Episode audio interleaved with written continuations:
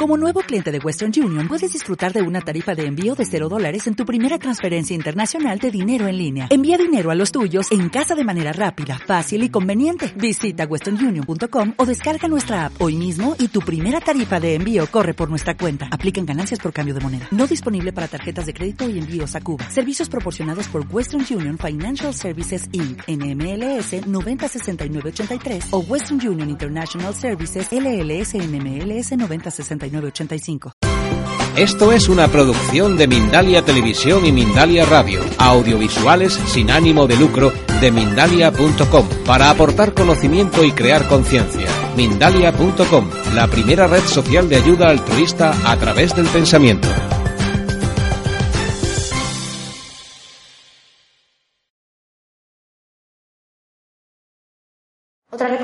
Básica, aumentar los alimentos de origen vegetal. Ya nos está diciendo hasta la, lo del sistema sanitario público de seguridad social, ¿no? que hay que tomar cinco piezas de...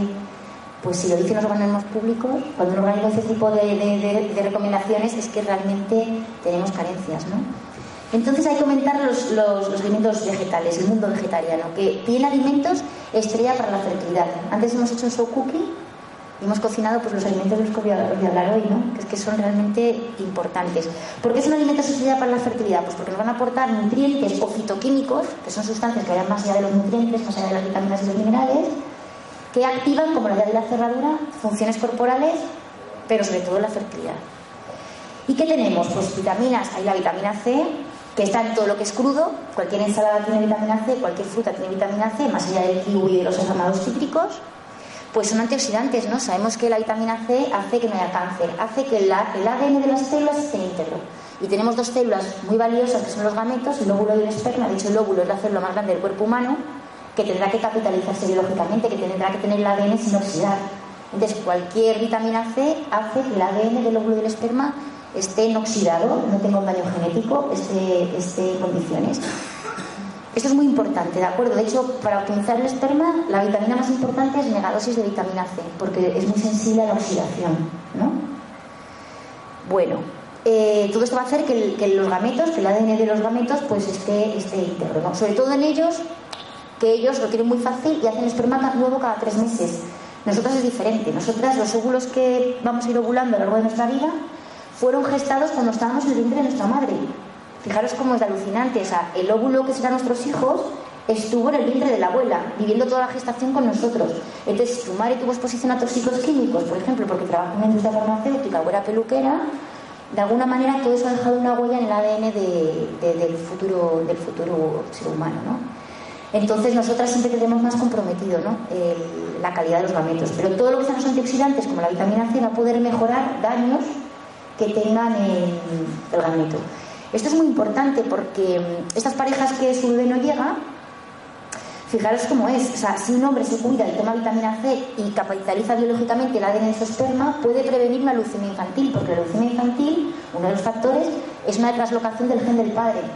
O sea que en el fondo estamos preparando el nido para la fertilidad, preparando el nido para el embarazo, pero estamos haciendo que ese bebé pueda protegerse de un proceso tan serio como la leucemia. Y por supuesto va a proteger las la diabetes, porque una familia que ya integra alimentos de bajo índice como son cereales integrales, como ensaladas, hace tres días vegetarianos, que son las recomendaciones que dio en la consulta. O sea que, por supuesto, ese niño en el futuro va a tener más estatus de salud, ¿no?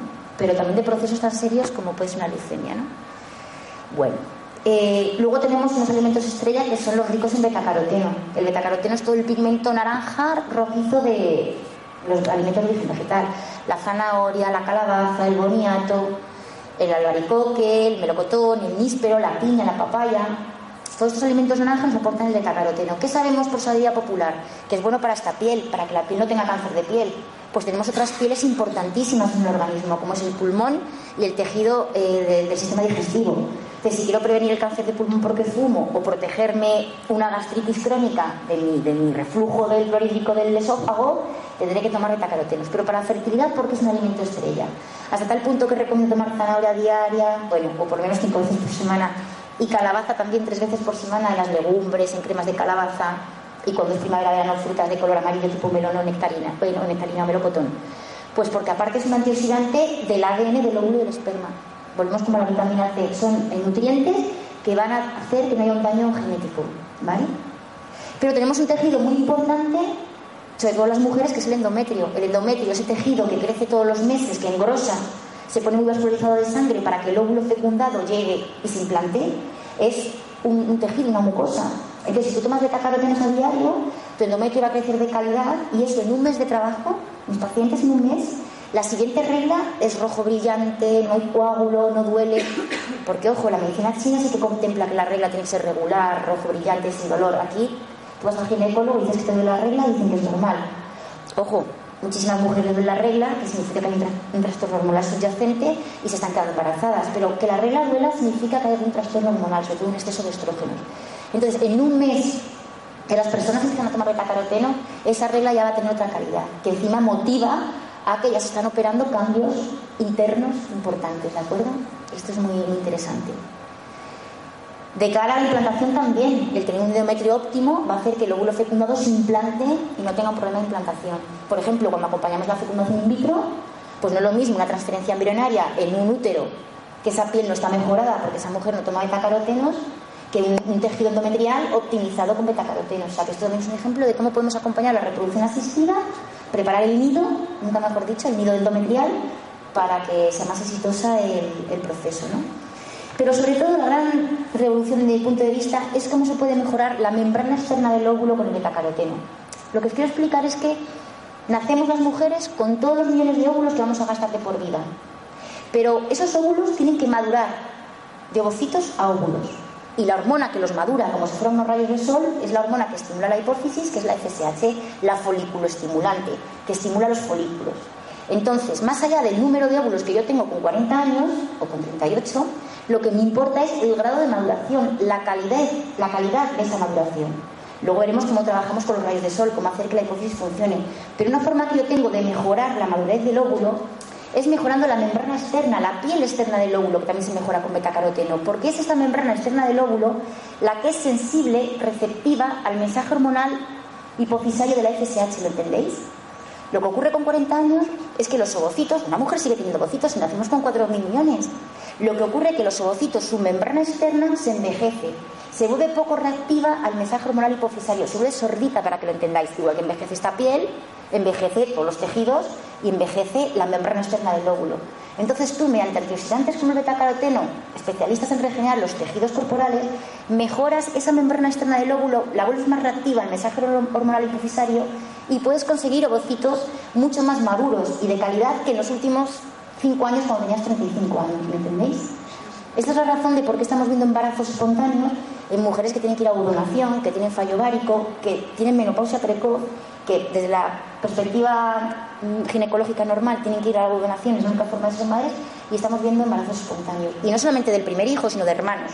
Son mujeres que tienen el primero con 40 y ahora tienen el segundo con 43. O sea que realmente se puede mejorar la calidad ovocitaria, la maduración de ese, de ese ovocito, ¿no? Y aquí el betacaroteno tiene una, una, responsabilidad impresionante, ¿no? Bueno, eh, también el betacaroteno eh, forma parte de la fase lútea. La fase lútea es esa fase entre la ovulación y la implantación. Sabéis que la, fecundación se, provoca en la, trompa de falopio y fijaros, una célula, que es el óvulo, que tiene un día de vida, y el esperma, que también tiene tres días de vida, que van a ser un proyecto de 80 años de ser humano, esas dos células de días de vida tienen que hacer un viaje de 10 días desde que llegan a la trompa de falopio al útero. Pues quien lo acompaña bioquímicamente hablando para que no se muera, quien lo acompaña con una reacción química para que no se muera por el camino en un proceso de 10 días, que eso es un hit para la biología. Imaginaos unas células tan minúsculas que encima están haciendo las primeras divisiones celulares 10 días viajando por el cuerpo de la mujer hasta que se implanta. Pues quien la acompaña bioquímicamente hablando para que no se muera es el cuerpo lúteo, que es el cuerpo amarillo, que es betacaroteno. Entonces, si tú no tomas betacaroteno, digamos que el óvulo fecundado no puede llegar con vida al endometrio. De hecho, es un precursor de la progesterona. Y por último, el calostro, la primera leche que nos sale después del parto, es, es amarilla. Es decir, tiene unas repercusiones tan importantes para la fertilidad, sobre todo femenina y masculina, que por eso recomendaciones de zanahoria diaria en la ensalada, bueno, cinco semanales, que si hay dos días que no tomas ensalada no pasa nada, introducir la calabaza ahora en otoño y en primavera-verano tomar frutas de temporada de color naranja amarillo. ¿no? Es uno de los nutrientes más importantes para eh, eh, la fertilidad, ¿de acuerdo? Bueno. por colores, porque el método mío tiene mucho que ver con colores para que tengas así fácilmente de memorizar, después de los naranjas están los de color rojizo azul. Es decir, todos alimentos como son los arándanos, las moras, la fresa, las frambuesas, todas las bayas, la remolacha, el rabanito, la lombarda, la chicoria. Es muy sencillo de, recordar. ¿Qué sabemos por salida popular? De que el vino tinto es bueno para el corazón. Pues no es el vino tinto, es la proantocianina, el color morado que tiene la uva. Y es bueno para el corazón porque licua en la sangre, hace que no haya un trombo.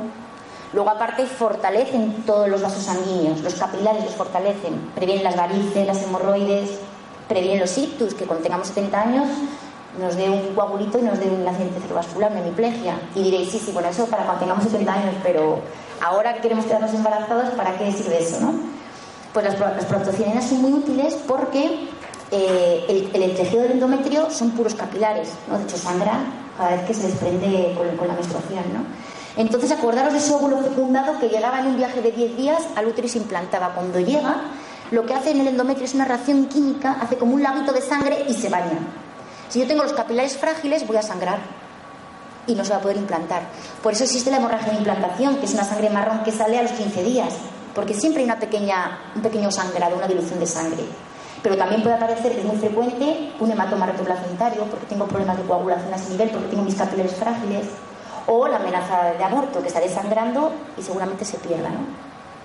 Luego, aparte de esta fragilidad capilar que puede hacer que se pierda en los momentos iniciales del embarazo, aparte también un proceso muy frecuente, que el otro día calculé con, una inmunóloga experta en España de, inmunología y fertilidad, hay un 30% de personas que está ocurriendo esto. Es muy frecuente que como recibimos la información genética del padre, hay una reacción antígeno-anticuerpo y se forma un trombo entre la sangre de la mamá y la del embrión y se para el crecimiento. Pues estas proantocianinas también licuan la sangre para que eso no ocurra. Por eso os sonará que cuando una mujer tiene dos pérdidas, el ginecólogo le manda heparina morfina infantil, antiagregantes plaquetarios para prevenir este tipo de trombos que van a parar el crecimiento y van a hacer la pérdida de repetición, el aborto recurrente. El otro día, honestamente, me decía esta inmunóloga, eh, no es mala suerte. O sea, la naturaleza puede hacer que se pierda un embarazo, pero dos o tres no. Hay una razón de, siempre por detrás. O sea, no es mala suerte. Puede haber problema de inmunidad, de hematología, puede haber hipotiroidismo. O sea, siempre hay algo detrás. Lo digo porque de esto no se habla. Incluso ni siquiera en las clínicas de reproducción asistida, que están muy enfocados en, la fecundación in vitro. ¿no? Entonces, todos estos pigmentos morados, rojos azules, que esto no se toman a diario, esto es, hombre, si te tomas ya de una mermelada de fresa ecológica, pues la tomas todos los días. Pero te los rabanitos, las remolachas, esto se puede espaciar a máximo dos veces por semana, porque también tiene muchos usalatos, ¿no? Es como, como la selva, las espinacas, son vegetales sanos, sanísimos, pero no a diario. Pero pautarlos, ¿no? Te un un, manojo de rabanitos, pues hasta que se gaste. Si lo puedes tomar tres días seguidos, pero luego descansas, ¿no? Estas protociones no son a diario, ¿de acuerdo? Funciona a este nivel. También a nivel de la reproducción asistida, es decir, si queremos recibir a ese óvulo fecundado fuera, ¿cómo puedo preparar un útero? Pues con los betacarotenos que van a hacer que el tejido crezca de manera óptima y fortaleciendo los capilares para que no haya este tipo de problemas de, de, de sangrado, ¿de acuerdo? Bueno, otros alimentos estrella que los hemos cocinado hoy, pues son aquellos alimentos que aportan alcaloides amargos. Por ejemplo, la rúcula, la endidia, la escarola, la chicoria. Estos alcaloides amargos que hacen, optimizan la depuración del hígado, que es el órgano estrella para la fertilidad. De hecho, aquí tenéis en la portada del libro al primo hermano de la rúcula, que es el diente de león, que se llama diente de león porque parece que la hoja la mordió un león, como la rúcula, que es lo que soplamos también para pedir deseos. Entonces, fijaros es importante la depuración hepática para la fertilidad, que lo elegí como portada del libro, ahora veremos por qué, ¿no? Es la única planta que yo mando como fitoterapia, el diente de león, porque es muy suave. Sus primos hermanos pues, también son el boldo, el cardomariano. Hombre, son procesos de alguien que, que tiene que hacerse una quimioterapia, pues sí, pero en situaciones normales, con un diente de león suavecito, suficiente, hasta que te quedas embarazada o inicias la reproducción asistida, que la fitoterapia hay que tratarla con mucho respeto, son fármacos, ¿no? La gente dice, no, me tomo infusiones de todo tipo. Yo en fertilidad no tomo ninguna planta, nada más que el diente de león, porque el poliomenta, la manzanilla, la equinacia, cuidado con ellas, es que son fármacos, no son inocuos. Y en el embarazo y en fertilidad mejor, eh, por un principio de precaución, que los naturistas trabajamos mucho con el principio de precaución, no tomar ninguno. Se puede tomar un té rojo ecológico, los roibos, té de frutas de cotienda, que no sean químicos. ese tipo de cosas, infusiones calentitas, sí. Entonces, junto con los amargos de la rúcula, la endive y la escalada, ¿quién está? La familia de las coles, las crucíferas, que son el brócoli, la lombarda, la coliflor. Todos estos alimentos, ese olor típico que tienen es porque tienen moléculas de azufre que activan la depuración hepática. Junto con ellos los alium, la cebolla, el ajo, el puerro, las alcachofas. ¿Y por qué son tan amigos de la fertilidad? Pues porque el hígado es el gran órgano de la fertilidad. ¿Por qué? Porque el hígado depura todas las sustancias químicas que respiro y que como. ¿Qué respiramos? Pues un montón de sustancias que atentan contra el ADN de cualquier célula, pues son cancerígenos, pero que van a ir al ADN del óvulo del esperma y también lo van a alterar, no nos olvidemos que el óvulo del esperma tiene algo muy valioso que es el ADN para el proyecto de ser humano de 80 años. ¿Y qué respiramos? ¿Qué sustancias son eh, agentes que atentan contra la calidad del ADN? Pues todo lo que sean mm, productos volátiles que, que, vuelan, ¿no? los disolventes, productos de bricolaje, cosas que se utilizan en el formaldehído, por ejemplo, del conglomerado. Pero bueno, esas son cosas más. Están muy cotidiano con nosotros, pero hay otras muchas más cotidianas y más peligrosas que son todos los ambientadores, todos los productos de limpieza, el suavizante de la ropa. Cuánta gente entra a un baño y le dispara el suavizante, en el gimnasio, la contaminación ambiental. O sea, el hígado va a depurar todas esas sustancias que respiramos, que son negativas para el ADN, pero que a la par se comportan como disruptores endocrinos como estrógenos, ¿de acuerdo? O sea, esas sustancias no solamente dañan el ADN del óvulo del esperma, sino que aparte tienen un efecto estrogénico que van a ir a los órganos receptores de estrógeno, como es el endometrio y la mama, y la van a alterar. Y están directamente relacionados con el cáncer de mama, el cáncer de ovario, los procesos hormonodependientes, porque son estrógenos químicos mucho más potentes que el propio humano. Y también todo lo que es la endometriosis, los miomas, ¿no? Entonces, el hígado va a, depurar todas esas sustancias químicas que respiras y todo aquello que comemos.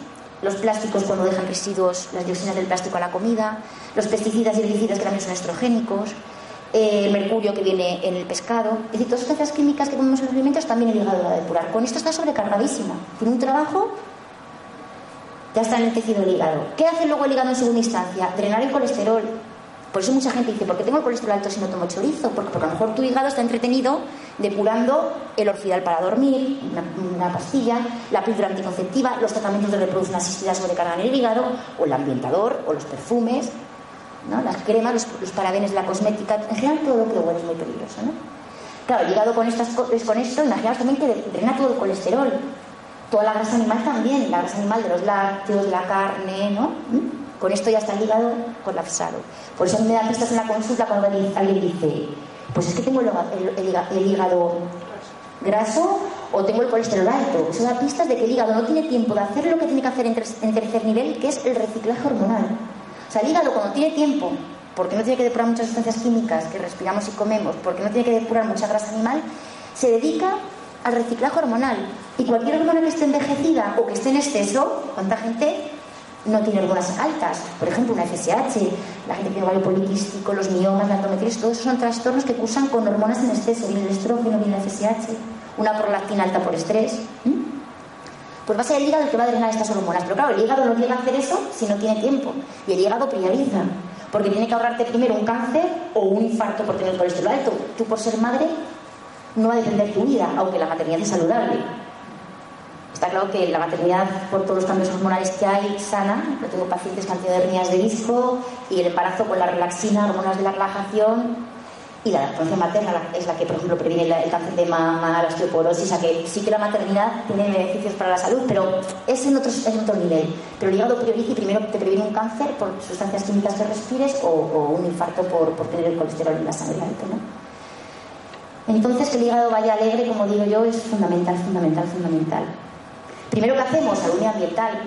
Evitamos que entre en mi cuerpo, vamos, lo hacemos una, una, recomendación de salud, ambiental, que hay un capítulo en el libro, para que entre lo mínimo en mi cuerpo. Luego también con la alimentación, pues hago mínimo un 40, un 50% de ecológico. Eso, fijaros que datos, simplemente la mitad de las cosas es de agricultura ecológica. O preferiblemente los animales, que los animales en su grasa, como los pesticidas y herbicidas son liposolubles, suelen ser los alimentos que más contienen pesticidas y herbicidas. ¿no? O sea, la prioridad ecológica es que huevos y lácteos. Son los alimentos que más carga tóxica tienen en la, en la grasa animal. Luego hablaremos un poquito más de esto. Entonces, aparte de elegir determinados alimentos ecológicos, hacer la salud ambiental, que es fundamental, ¿qué hago? Con lo que no he podido evitar, porque tampoco se trata de volvernos autorésicos, soñados por la vida sana, hay que fluir. O sea, es muy importante transmitir la hipófisis que el medio ambiente es óptimo para la fertilidad, aunque no lo sé, y por eso nos está costando quedarnos embarazados pero la, actitud no radical es importante en todo esto, ¿no? Pues, ¿qué hago? Optimizar la función hepática con todo lo que os he contado, ¿no? Con el diente de león, la rúcula y la envidia, las el brócoli, la alcachofa, el, la, la, cebolla, todo esto, ¿no? Bueno, Entonces, eh, ¿qué alimentos encontramos también para la fertilidad que sean importantísimos? Pues nos toca hablar de los cereales. Los cereales que han sido la joya dietética en todas las culturas, el arroz en Asia, la quinoa en Perú, el trigo en el Magreb, el sur de España, la en, los nórdicos, es decir, los cereales. Y lo que decíamos, todo tal y como lo ofrece la naturaleza. ¿Y cómo nos ofrece la naturaleza los cereales? Integrales, ¿no? No los refina la naturaleza. ¿Por qué es tan importante que sean integrales? Para que el grano esté completo. O sea, un grano de cereal tiene tres partes, una que es el núcleo, que es el aporte de glucosa, de la energía. Luego una capa intermedia que es el germen, que es donde están todas las vitaminas, todos los minerales, todo lo que lo hace germinar. Pensar que por algo se va a llamar germen. Y luego la cubierta exterior, que es la fibra. Cuando refinan un cereal nos venden solamente el núcleo, glucosa. Pero le quitan el germen y le quitan la fibra. Entonces, si tú quieres germinar, si tú quieres prevenir el cáncer, el Parkinson, la esclerosis múltiple, quedarme embarazada, tendré que tomar ese germen que es el que hace que germine el cereal, que salgan las hojas y la raíz, porque la naturaleza todo se hace con los mismos nutrientes y las mismas reacciones químicas, no tú cambias la complejidad, pero todo, toda la naturaleza funciona con los mismos elementos químicos y las mismas eh, reacciones químicas, ¿no? Entonces es muy importante que los cereales sean integrales para que aporten esas vitaminas, esos minerales que son estrellas para, la fertilidad. Pero sobre todo son importantes que los cereales aparezcan en todas las comidas porque la glucosa es el nutriente esencial de nuestro cerebro y de nuestra hipófisis, que acordaros que la hipófisis es la glándula maestra endocrina, es la glándula que manda la testosterona para que ellos maduren el, el y para que nosotras maduremos los ovocitos como unas manzanas maduran al sol. ¿De acuerdo? Eh, ¿Por qué esto es importante? Pues porque el cuerpo, en general el músculo, cuando no tiene glucosa, puede quemar la grasa como combustible. Pero el cerebro y la hipófisis son muy exquisitos y muy sibaritas porque ellos se nutren solo de glucosa porque ellos están hechos de grasas, de los omega 3 y omega 6, de las nueces, del aguacate, del aceite de oliva. Entonces, el cerebro y la hipófisis son muy sibaritas y cuando notan que la glucosa está cayendo en sangre, generan adrenalina para que volvamos a equilibrar la glucosa. Esto lo hemos experimentado todos. Cuando tenemos hambre, nos ponemos nerviosos, irritables, irascibles, que mordemos al que tenemos al lado. No afrontamos igual de mal un atasco con hambre que sin hambre. La hipoglucemia nos vulnerabiliza a nivel psíquico. O el fracaso escolar. Si el niño no desayuna bien, a las 11 de la mañana le cae la glucosa y tiene déficit de atención. O el insomnio. Si tú no has cenado una fuente de glucosa, un pan con algo, aparte de la crema de calabaza, un, pescado al horno con patatas, las patatas hidratos de carbono, no puedes dormir bien. Entonces pensar que la hipófisis es un órgano que le encanta la tranquilidad y la serenidad. Las serotoниnas y endorfinas. ¿Por qué? Porque hay mucha inversión parental en la crianza de un bebé humano. El bebé, el bebé humano es un ser que nace muy frágil y que tiene que sufrir un proceso de evolución que se llama esterogestación, que ya está aceptado por la medicina convencional. ¿La esterogestación qué es? Que los bebés, como están fuera, tienen que estar luego dentro un tiempo. ¿Y dentro cómo estaban? Amamantados por la sangre materna, fuera amamantados por la lactancia materna. Y la lactancia materna no tiene horario. Y durante los primeros nueve meses dice la OMS, siete meses de pecho exclusivo, maman cada 40 minutos, cada media hora. Dentro, ¿cómo estaban? En un universo sonoro abrazados por el cuerpo de la madre. Fuera, ¿cómo tienen que estar haciendo esa evolución? En el método canguro, piel con piel, el porteo, el colecho, que sobrevive mejor un bebé humano. Es decir, el ser humano es un ser muy artificial, muy poco precoz, que esto fue un, una solución que hizo la selección natural, que cuando el hombre se pone bípedo, cambia la arquitectura de la pelvis. El parto antes era más tarde, con, bebés de más gestación, pero claro, se puso la mujer bípeda, cambió la arquitectura de la pelvis, los bebés no podían nacer por el canal del parto y lo que hizo la selección natural fue parirlos antes de tiempo. Somos como marsupiales. Entonces, claro, hay tanta inversión parental en la crianza de un bebé humano, cuesta tanto, porque el potro se pone de pie nada más nacer, pero un bebé humano hasta los nueve meses se levanta que la hipófisis tiene mecanismos de anticoncepción natural muy sanamente diseñados para que no procreemos en situaciones de estrés. Pero esto no es un error. Que la hipófisis ponga en marcha estos mecanismos son una forma que tiene de protegernos de una situación que podría poner en peligro tu propia vida. Y volvemos a lo mismo. Primero la naturaleza va a proteger la vida del adulto, del que ya está aquí, y luego generará otro, otro ser humano, ¿de acuerdo? Entonces, ¿qué pasa? Que la hipófisis, cuando nota adrenalina, pone en marcha estos mecanismos de proteger del estrés. Fijaos cómo es este tema, que las mujeres humanas somos las únicas que tenemos menopausia. ¿Por qué? Porque si yo era mi de puerca y tenía una madre con menopausia precoz, ella me dejaba de tener hijos, me ayudaba en la crianza de mi prole y se fue instaurando mujer, genes de menopausia precoz que sobrevivían más las niñas de, ese, de esa estirpe. Una perra puede tener hijos al final de sus vidas. O sea que estos mecanismos de anticoncepción natural es súper importante contemplarlos. Por eso nos embarazan la gente que trabaja en el turno de noche, las azafatas con el o las elefantas en captividad Por eso tendréis conocidas que han tenido la prolactina alta por estrés, la prolactina que es la hormona de la lactancia, que inhibe la ovulación. Pero muchas mujeres, si la están embarazadas sin visitar el pecho, su hipófisis le sube la prolactina en un intento de protegerlas del embarazo.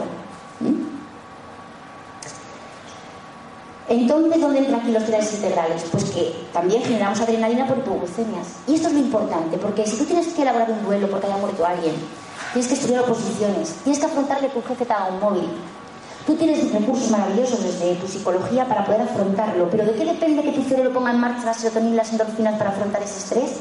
De que en tu sangre la glucosa esté estable y puedas afrontarlo. ¿Entendéis? El que la glucosa esté estable porque tomo cereales integrales en todas las comidas, no se puede comer una ensalada con, una, ensalada con un pescado, la típica comida de régimen. Ahí no hay glucosa, pues toda la gente que hace el régimen están todos, ¿no? Porque todo esto favorece la depresión, la ansiedad, el insomnio, incluso enfermedades macroordas mentales. Siempre conocemos algún caso de gente que ha ido de provincias, que ha estudiado carreras duras como farmacia, arquitectura, que como no comen bien porque su madre no hace la comida, como tengan un antecedente de una enfermedad mental como puede ser un psicótico, la hipoglucemia puede ser el detonante metabólico que le provoca el trastorno. Y de luego, como le deje la pareja, le va a ser el factor emocional, ¿no? ¿Me entendéis?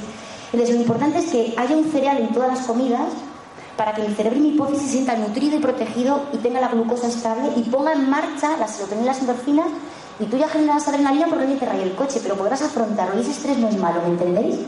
El verdaderamente estrés importante y negativo para la hipófisis y el equilibrio hormonal es la hipoglucemia porque no he comido. Porque como sin ritmo, porque no tomo cereales, ¿de acuerdo? Entonces siempre hay que tomar un cereal, arroz, pasta, couscous, bulgur, besamel, una quiche, un pan, las patatas, sean como también equilibran la glucosa, tanto como un arroz o como una pasta de camut, pero también serían las patatas en, algún caso, ¿vale? Esto es muy importante, ¿vale? Esto es muy, muy importante.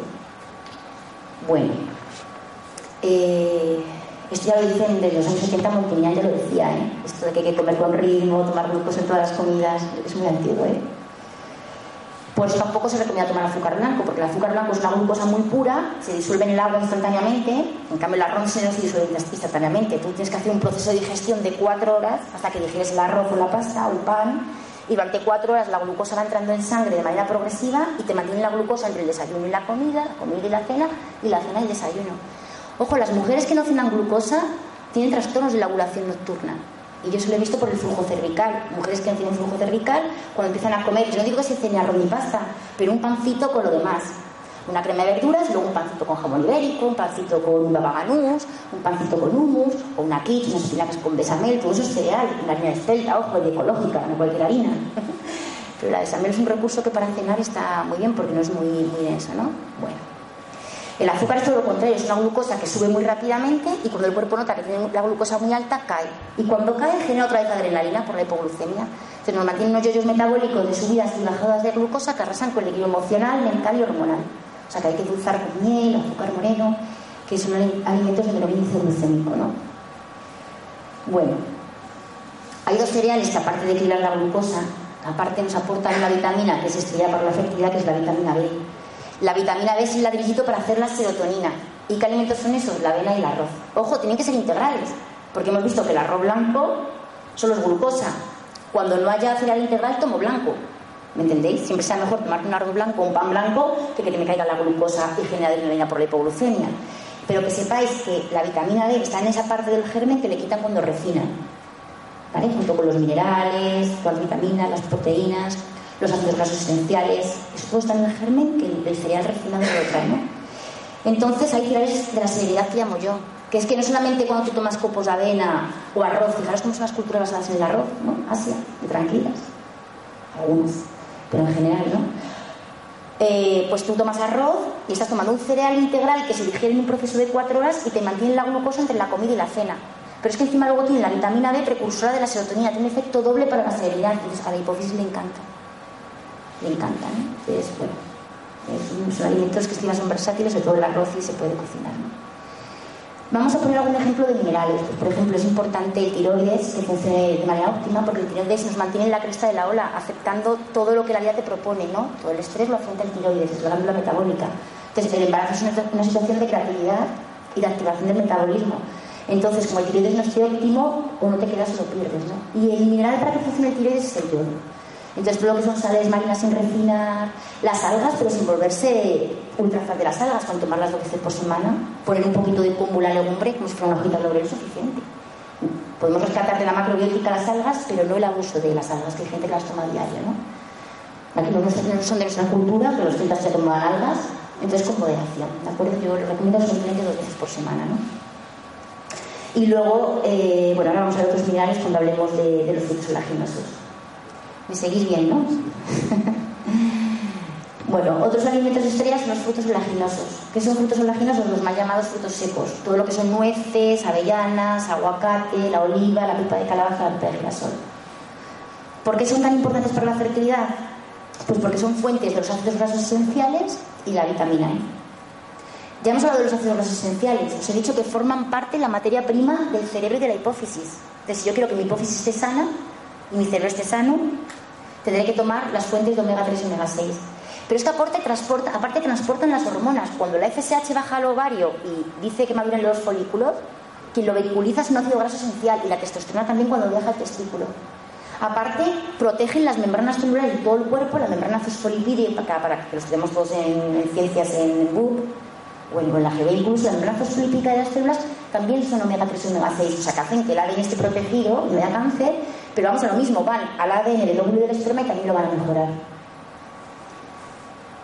Son muy importantes. Luego, aparte, son antiinflamatorios, licuan la sangre para que no haya un trombo, protegen la mielina para que no haya un Parkinson y un Alzheimer. Pues fijaos, son importantes que de un piñón sale un abeto y de una avellana sale un avellano. O sea, tienen un potencial, quedaros con esa idea, ¿no? Y no engordan, porque tu cuerpo los gasta. Si tomas tres nueces, repara el cerebro, el tejido nervioso, transportan hormonas, modulan la inflamación, licuan la sangre, protegen las membranas celulares, no sobra, tres nueces. Tendrías que comerte 18 nueces para que las últimas tres las llevaras al Michelin. ¿Sí? Por eso la gente que hace dieta tiene unos problemas de fertilidad. Yo, trabajo con mujeres de 38 años 40 pues que son muchas, hay un 30% que son chicas que han hecho mucha dieta, o deportistas de élite, bailarinas, gente que ha mantenido mucho el peso corporal, que han tenido dietas muy extremas, sobre todo el tema del de, adelgazamiento. Luego hablaremos un poquito de esto. Bueno, junto con los ácidos grasos esenciales aportan la vitamina E. Fijaros la vitamina E cómo se llama, tocoferol. Toco viene de tocólogo, que es ginecólogo, que es embarazo en griego. Y feril viene del llevar, es la vitamina que me lleva al embarazo. Los griegos sin microscopio ya sabían que la vitamina E era fundamental para la fertilidad. ¿Por qué? Porque estimula la hipófisis. De ellos para que hagan testosterona y madure el esperma, y de nosotros la FSH. Importantísimo. ¿Dónde está la clave? ¿Dónde está el enfoque cualitativo? ¿Dónde está lo de tal y como nos lo ofrece la naturaleza? En que la vitamina E y los ácidos grasos esenciales son fotosensibles y termosensibles y la luz y el calor cambia la estructura química de la vitamina y del ácido graso esencial, del omega 3 y omega 6, y ya tu cuerpo no lo puede utilizar. Entonces, a todos los frutos olaginosos habrá que protegerlos de la luz, del calor y de la oxidación. ¿De acuerdo? Por eso, lo de todas las semillas sin tostar y preferiblemente sin pelar. ¿De acuerdo? Y todos los aceites, una recaída, tiene que poner un pequeñito en la botella, obtenidos por procedimientos mecánicos. Eso significa que han cogido la aceituna y por un procedimiento mecánico sin temperatura han sacado ese primer zumo en el que el ácido graso está como tu cuerpo entiende y tu fertilidad entiende, con un doble enlace que se llama una insaturación química, y activa la hipófisis, transporta la hormona, protege la membrana celular del óvulo. Pero te lo pasa en una botella oscura de cristal, porque la luz también lo estropea, ¿sí? No sirve que sean transparentes. Y te lo pasa en una botella de vidrio, porque los plásticos generan dioxinas, y las dioxinas se comportan como estrógenos, y crean terrenos estrogénicos, que el hígado tiene que depurar y van a ir a la mama y la van a cambiar. Y con factores relacionados viene el cáncer de mama, la mama filoquística o crecimientos anómalos del útero, los miomas, la endometriosis, el cáncer de ovario y el de próstata. Es el problema de las dioxinas estrogénicas, de los plásticos. Lo peligroso que es cuando un alimento tiene grasa, porque las sustancias químicas son liposolubles, se ven atraídas por la grasa. Una botella de agua que no tiene grasa, bueno, algo de dioxinas ha dejado. El melón con el film, algo ha dejado. Yo, por ejemplo, a hijos no se lo doy, ni yo me lo como, ni quito la capita. Pero lo peligroso es cuando hay aceite, un pisto, las anchoas, el queso, el jamón ibérico el lomo, todo eso nada fileteado.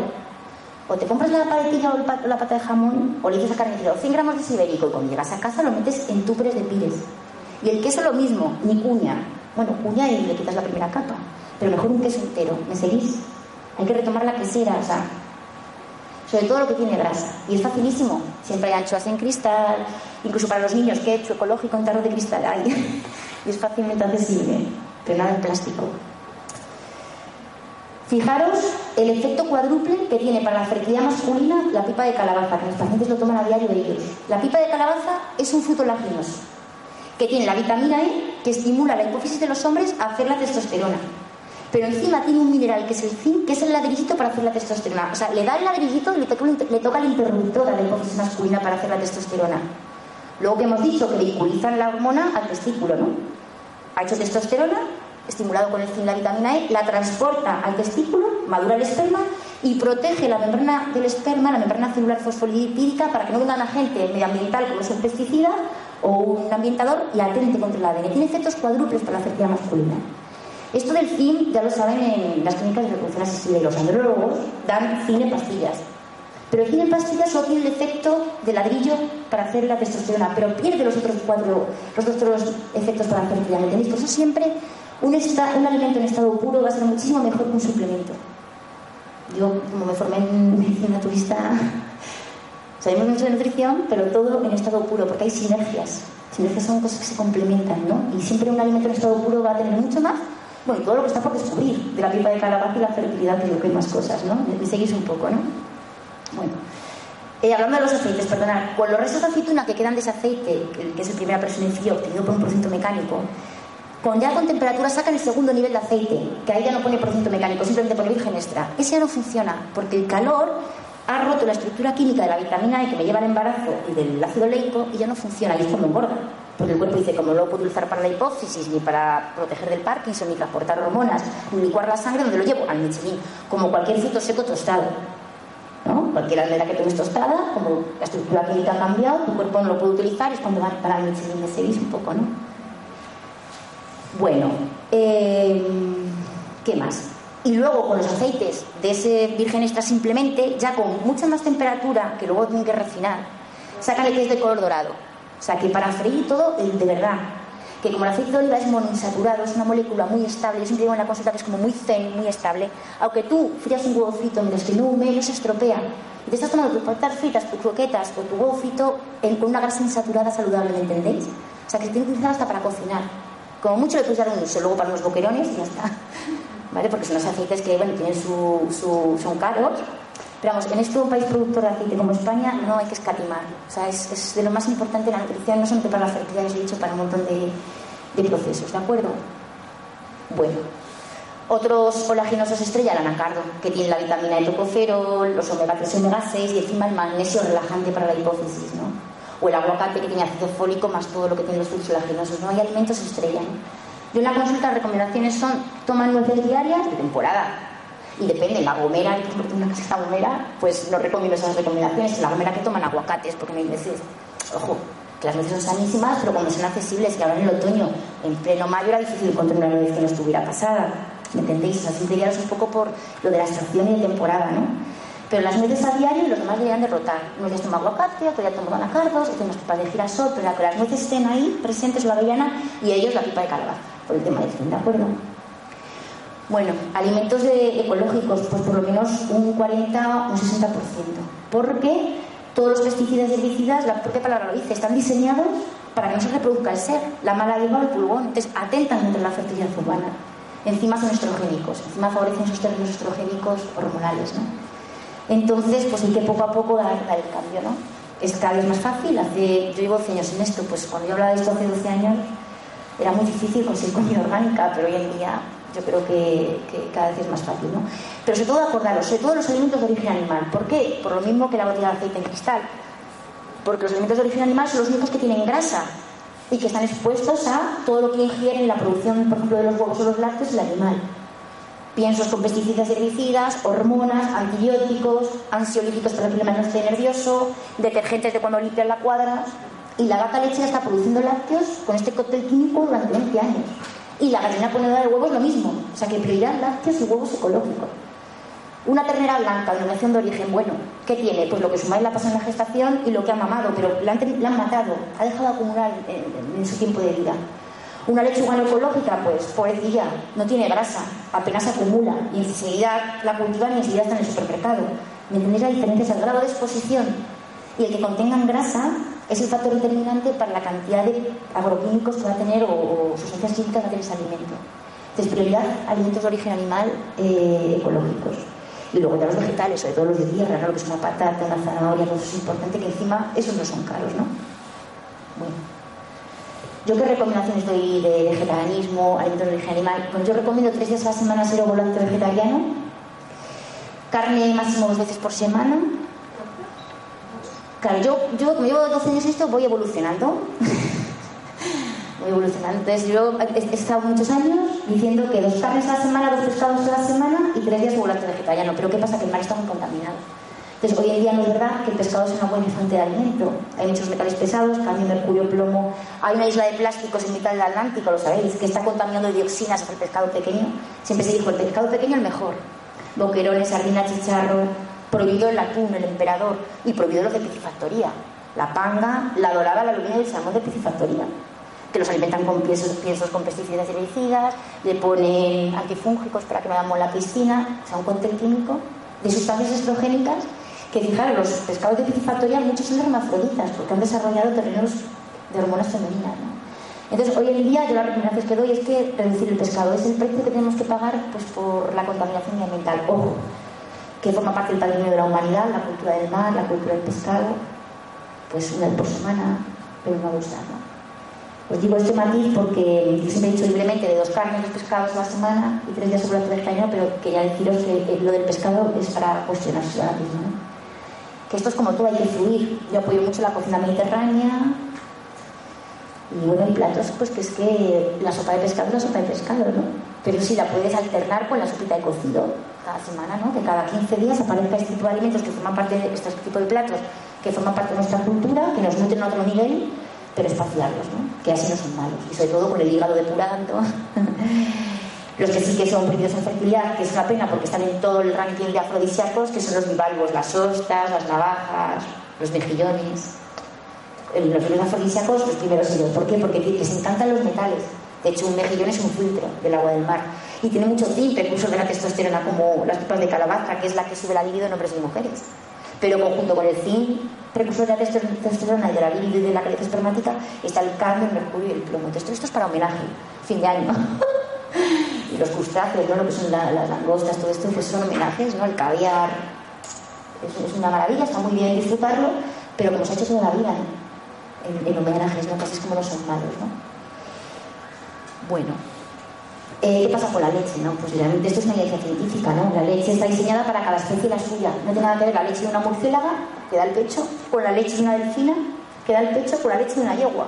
Pues que se parece un potro, un delfín un murciélago. Entonces la leche humana es una leche muy light, que porque es muy light la leche humana, para que el bebé esté todo el tiempo mamando y esté piel con piel pegado al cuerpo de la madre y estimule su cerebro visual. En cambio, los conejos son lo contrario.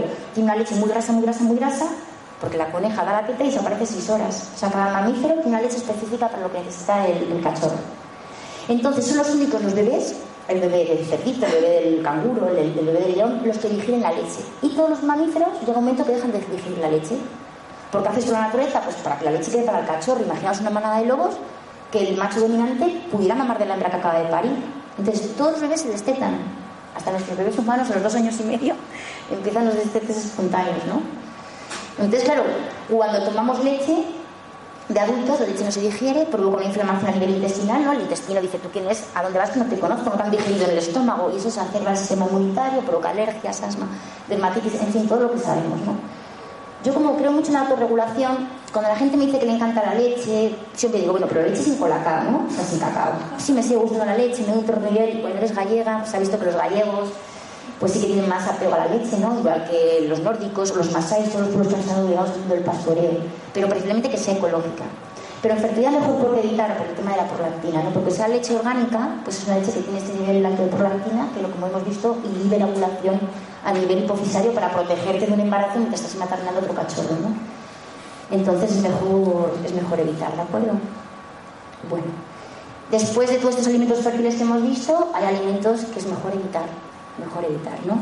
Pues por ejemplo, todos los alimentos industriales que están cargados de colorantes, conservantes, saborizantes, Esto es importante evitarlos, ¿no? También todo el azúcar que hemos visto, los edulcorantes, lo que es el aspartamo, ¿no? El, del pentágono como arma biológica, ¿no? Entonces, a muy largo plazo, pues provoca deterioro del sistema nervioso, ¿no? Entonces, mejor endulzar pues, con la miel, con un azúcar de caña, o quien quiera algo acalórico con la estrella que están de moda, pero preferiblemente endulzar con miel, ¿no? Que es un néctar de naturaleza y que nos podemos permitir endulzar dos cosas al día que tu cuerpo lo va a gastar, ¿no? y sobre todo las grasas hidrogenadas, lo que os decía al principio, las margarinas. Es una grasa que no existe en la naturaleza, que está hecha en laboratorio y son muy peligrosas porque la grasa hidrogenada se une a los receptores de grasa del intestino e impide la absorción de omega 3 y omega 6. Entonces va a haber repercusiones en la salud y la fertilidad, porque no vas a tener ese omega 3 y omega 6 que forma parte del ciclo de la hipófisis, que transporta hormonas, que modula la inflamación, que licua la sangre, que protege las membranas celulares tanto de cualquier célula y previene el cáncer o del óvulo del esperma. O sea, la gran problemática de la grasa hidrogenada es que secuestra los ácidos grasos esenciales y va a haber luego desequilibrios, déficits de, de omega 3 y omega 6, ¿de acuerdo? Entonces hay que leer las etiquetas. Al principio te cuesta un poco, luego ya enseguida sabes, y en dos meses de diferencia, casi automáticamente sabes ya interpretar las etiquetas, ¿no? Y luego todos los adaptógenos, los estimuladores, ¿no? las bebidas de cola, el café, pues ¿qué queremos? Que la hipófisis esté segura y protegida con serotonina y endorfinas. En cambio, si tienes adrenalina, pues lo que hemos visto, pones en marcha el mecanismo de anticoncepción. ¿Y qué es un café? Un adaptógeno, te adapta a la situación de estrés, te adapta y hace que tu cerebro ponga un programa de lucha libre. Y claro, la hipófisis no quiere una humilda que esté luchando, viviendo ni a la puerca ni a la que el siglo XX, ¿no? Entonces es importante reducirlos, es importante reducirlos, ¿no? Para los dos. A ver, para los dos. Acordaros de que hay una frase muy importante que yo digo mucho, que es que la vida fértil es la que hace la pareja feliz. Es mejor hacer un 40% feliz que un 60% estresado. Algo hay que hacer. Pero yo en la consulta veo que no se caracterizan las parejas que mejor lo hacen por las que antes se embarazan. Hay parejas que haciendo un 40 están consiguiendo el embarazo. Por eso es muy importante la vida fértil la que la pareja hace feliz. ¿Qué pasa? Que hay más inversión biológica en la maternidad de nosotras que de ellos. Nosotras gestamos nueve meses, amamantamos dos años si, si les dejamos entonces, claro, hay más inversión. El cuerpo de la mujer tiene que estar de mayor calidad biológica que el de ellos. Entonces, a nosotros hace mucho más menor estrés, los adaptógenos, los déficits nutricionales. Pero esto es una ecuación de la fertilidad. Aunque tenga muy buena calidad espermática, si la mejora, pues puede contrarrestar a lo mejor un desequilibrio hormonal nuestro. O el que yo trabaje con cambios de ritmo y tenga el acné, porque si hace falta, ¿me entiendes?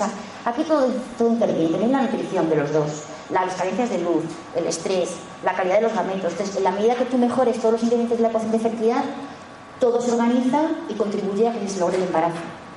Pero siempre nosotros tenemos que dar un pequeño esfuerzo más que afortunadamente espontáneamente estamos más motivadas. ¿De acuerdo?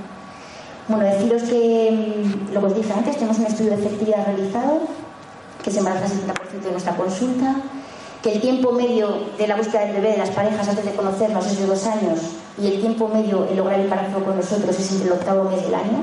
O sea, se están casi doblando a la mitad los tiempos de lograr el embarazo. Y luego que es una alternativa muchísimo más importante de iniciarla, de preparar la biología de la fertilidad antes de iniciar la reproducción asistida, porque honestamente la reproducción asistida tiene una efectividad un 30%.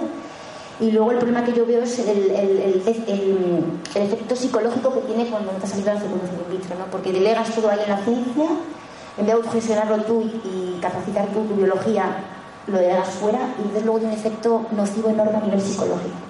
Entonces primero hay que probar lo que la naturaleza te propone, ¿no? que es activar la biología de la y luego yo siempre digo que si en un año y medio no se ha quedado embarazado alguien con el método naturalista de fertilidad, es posible que haya que plantear la, la reproducción asistida. Bueno, que sepáis que para cualquier duda me podéis llamar, escribir, tenemos un stand en el 705.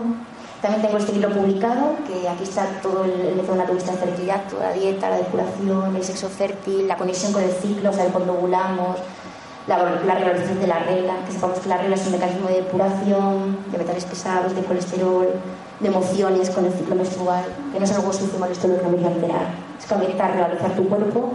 También en el capítulo de salud ambiental. Dedico un capítulo a la mente y cuerpo también. Y bueno, deciros que todas las culturas han hecho preconcepción, es algo que pertenece al ser humano. Los maoríes, los aborígenes de Australia, los nativos norteamericanos, la ayurveda de la India, habla de todo esto, la preparación de los padres antes de concebir. Y aquí en el lo tenemos que rescatar, porque realmente el estilo de vida que llevamos pues va un poco en contra de, toda la naturaleza. Pues muchas gracias. Si tienes alguna pregunta podemos hablar, que tengo unos minutos antes de la siguiente ponente.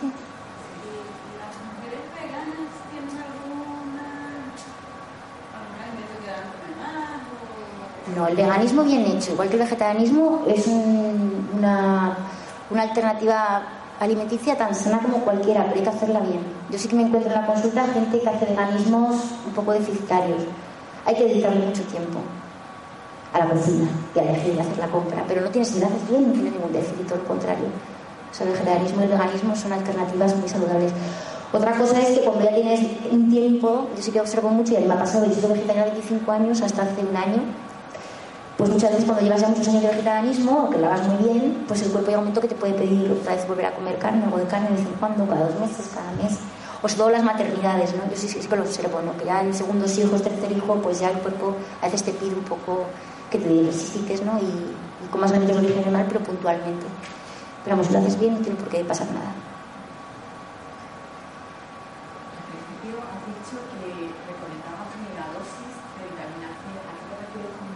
Nada, en primavera verano tres frutas, dos a mediodía, una media, una media tarde, y en invierno con un poquito de cruditos y una manzana tienes de vitamina C. En invierno, por ejemplo, apetece menos fruta, pues con una manzana y una ensaladita de crudos, una ensalada que puede ser un bol, incluso cinco por semana, ¿no? Porque hay organismos que no le pide al cuerpo tanto lo crudo, ¿no? Si la tomas a diario, mejor, suficiente vitamina C tienes.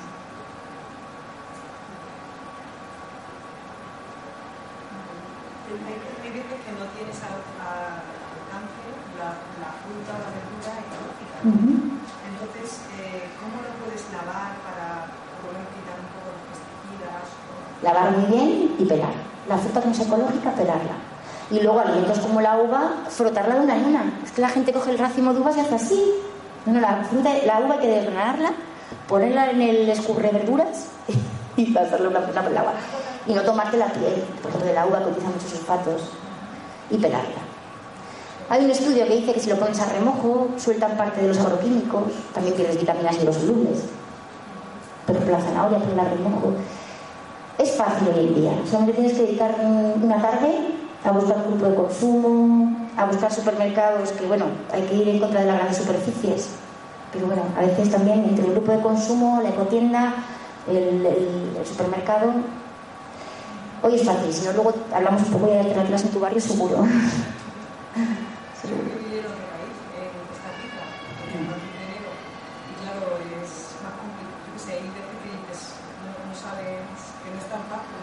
lavar, pelar.